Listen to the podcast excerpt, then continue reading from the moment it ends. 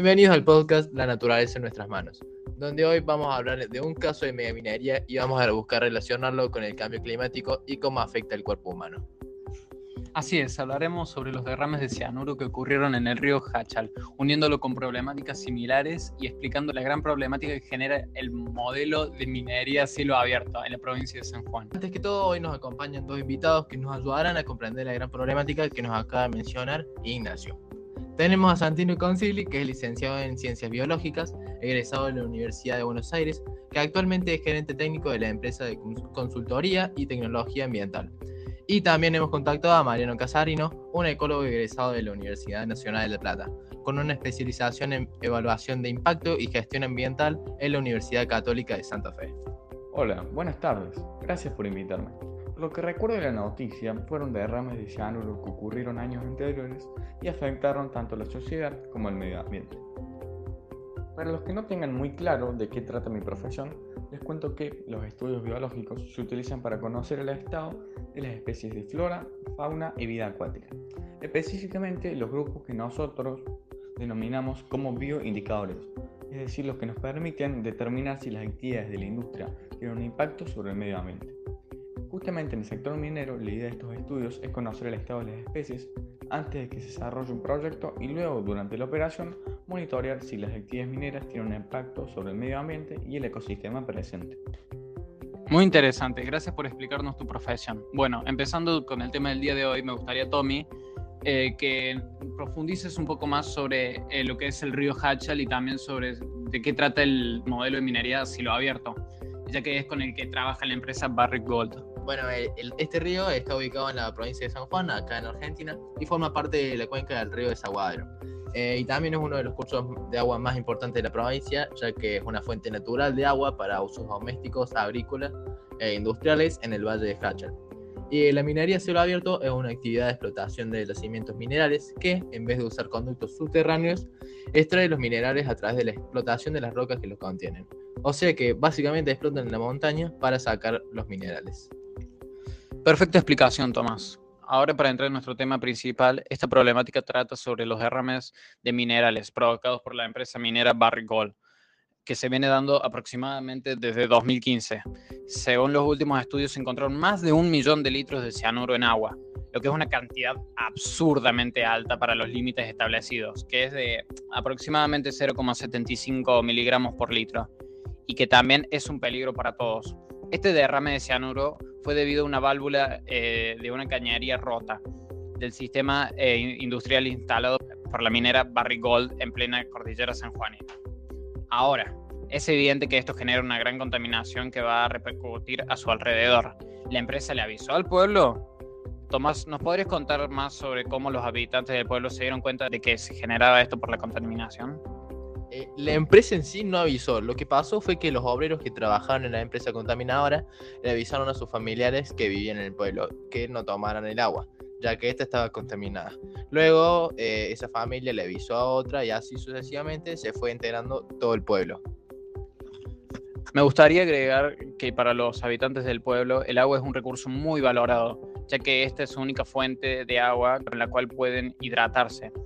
Esto se debe a que Hachal es una zona bastante árida, en la cual eh, acá en Hachal su economía se basa en la agricultura, eh, destacándose numerosas plantaciones de hortalizas como la cebolla, siendo el tercer producto de la provincia de San Juan más explotado después del vid y el olivo. Claro, así es. Eh, luego de que el pueblo se enteró, la universidad decidió hacer pruebas para ver si esto era correcto o no, y lamentablemente sí era verdad que el agua estaba contaminada. Eh, claramente los ciudadanos se vieron seriamente afectados ya que se quedaron sin agua para tomar y les era imposible llevar el día a día. Eh, gracias a los estudios de la Universidad de Cuyo pudieron probar la gran contaminación los derrames y la Asamblea de Hachal responsabilizó a la empresa eh, por estos derrames y la denunció. luego también la Asamblea de Hachal accedió a unos estudios de agua de la Universidad Nacional de Cuyo y, y confirmó la contaminación de cianuro eh, mercurio, manganeso y aluminio. En un primer momento, el gobierno provincial y la empresa Barrick Gold eh, negaron, ambos negaron el, derrame. Eh, pero bueno, cuando ya no lo pudieron ocultar, Barrick reconoció el derrame de 15.000 litros de agua con cianuro, pero aseguró que no llegó al río y desmintió la contaminación. Una semana después, aceptó que fueron 224.000 litros y que llegó al río. Otros dos días después, con intervención judicial, Barrick Gold reconoció que derramó al menos 1.070.000 litros de solución cianurada. Yo leí que los derrames de manganeso afectan al tacto respiratorio y al cerebro. Sí, el cianuro es un compuesto que se usa para disolver el oro en pequeñas proporciones y separarlo del error. Lo que pasa es que se utiliza el cianuro por el bajo costo que tiene y lo efectivo que es. Por último, me gustaría agregar que el aluminio no hace tanto daño, pero la exposición a altas cantidades de aluminio puede causar Alzheimer. Escuché que el cianuro es muy usado para la minería antes que otros minerales. Vos, Santi, ¿sabes por qué es esto?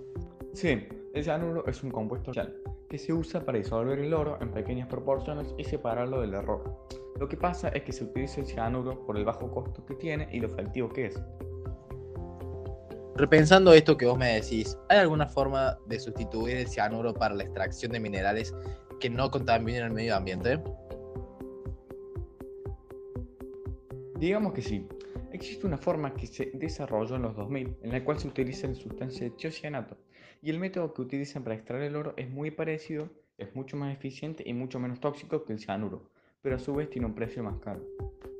También me gustaría agregar que el tiocianato es una sustancia que deriva del cianuro y se puede liberar también en fluidos orgánicos del cuerpo. Muy interesante esto que vos decís. Tendría que utilizarse más este tipo de método así no contamina tanto. Así que pensemos, que esta problemática es una de las tantas que impacta el medio ambiente, haciendo menos sostenible a largo plazo, generando cambios y transformaciones ambientales que en conjunto constituyen al cambio climático. Vos, Mariano, que sabrés sobre este fenómeno, ¿nos podrías decir cómo influye este tipo de minería en el cambio climático?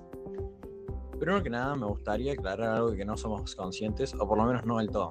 Tenemos que saber que las fuentes de energía y los recursos naturales que utilizamos en el mundo entero se clasifican en dos grandes categorías, los renovables y los no renovables. Uno de los recursos naturales no renovables más explotados en nuestros días son los minerales, lo cual resulta particularmente peligroso. Hoy abordaremos algunos aspectos a tener en cuenta sobre el carácter no renovable de los minerales y los peligrosos que nuestro abuso en los mismos puede atraer. Para, para. Antes de que hable Mariano, quiero decir algo. Primero que todo, hay que saber qué es el cambio climático. Entonces, Mariano, ¿nos puedes contar más sobre este? Bueno, existe un gran desconocimiento de lo que es el cambio climático en realidad. Aunque poco a poco se está empezando a hablar más y da un poco de esperanza que el mundo se dé cuenta. Entonces, el cambio climático es la modificación a largo plazo de los patrones del clima del planeta o de sus temperaturas. Mira para la minería, al igual que otras industrias extractivas, causan grandes impactos en las sociedades y en el medio ambiente. Estos impactos influyen en el calentamiento global, a que sea mayor. Aunque no siempre se dé a luz la relación entre minería y cambio climático, es directa, ya que literalmente producen un carácter que elimina todo bosque o ecosistema que haya subsistido. Entonces me parece que es evidente que esta problemática a gran escala puede generar un cambio climático. Claro, supongo que hay más casos a lo largo de Latinoamérica relacionados con, el, con este modelo de minería. ¿Ustedes conocen alguno? Sí, sí, olvídate. La problemática ambiental que puede generar la minería a cielo abierto es enorme. Tan solo pensar que a lo largo de toda Latinoamérica hay muchísimos grandes ejemplos, imagínense en el mundo. Tengo estudiados algunos casos como una mina en Canadá, donde en 2014 ocurrió uno de los mayores desastres mineros del país, donde se rompió una presa de contención, donde se vertieron millones de litros cúbicos de desechos tóxicos.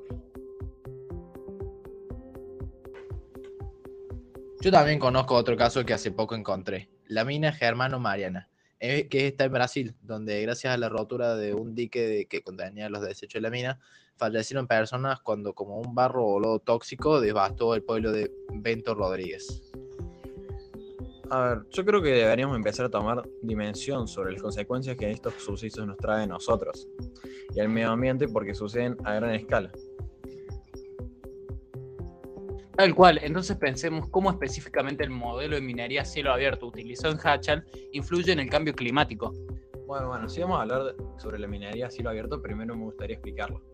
Esta es una industria que origina inmensos impactos ambientales, visuales, humanos y culturales. Básicamente funciona a partir de la explotación de recursos que no es posible que se renueven y están debajo de la tierra.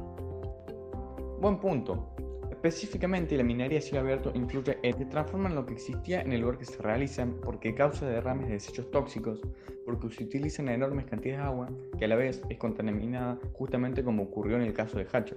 Básicamente se destruye y cambia la forma de la corteza terrestre, se forman grandes cantidades de material de desecho y se contaminan las aguas superficiales.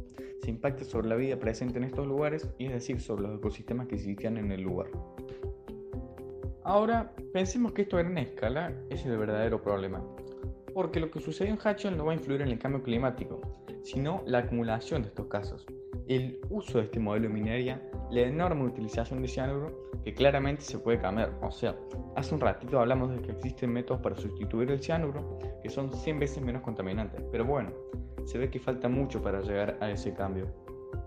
Por último, me gustaría agregar que es evidente la relación directa con el cambio climático, porque esto va a generar cambios en los patrones del clima y en las temperaturas globales del planeta.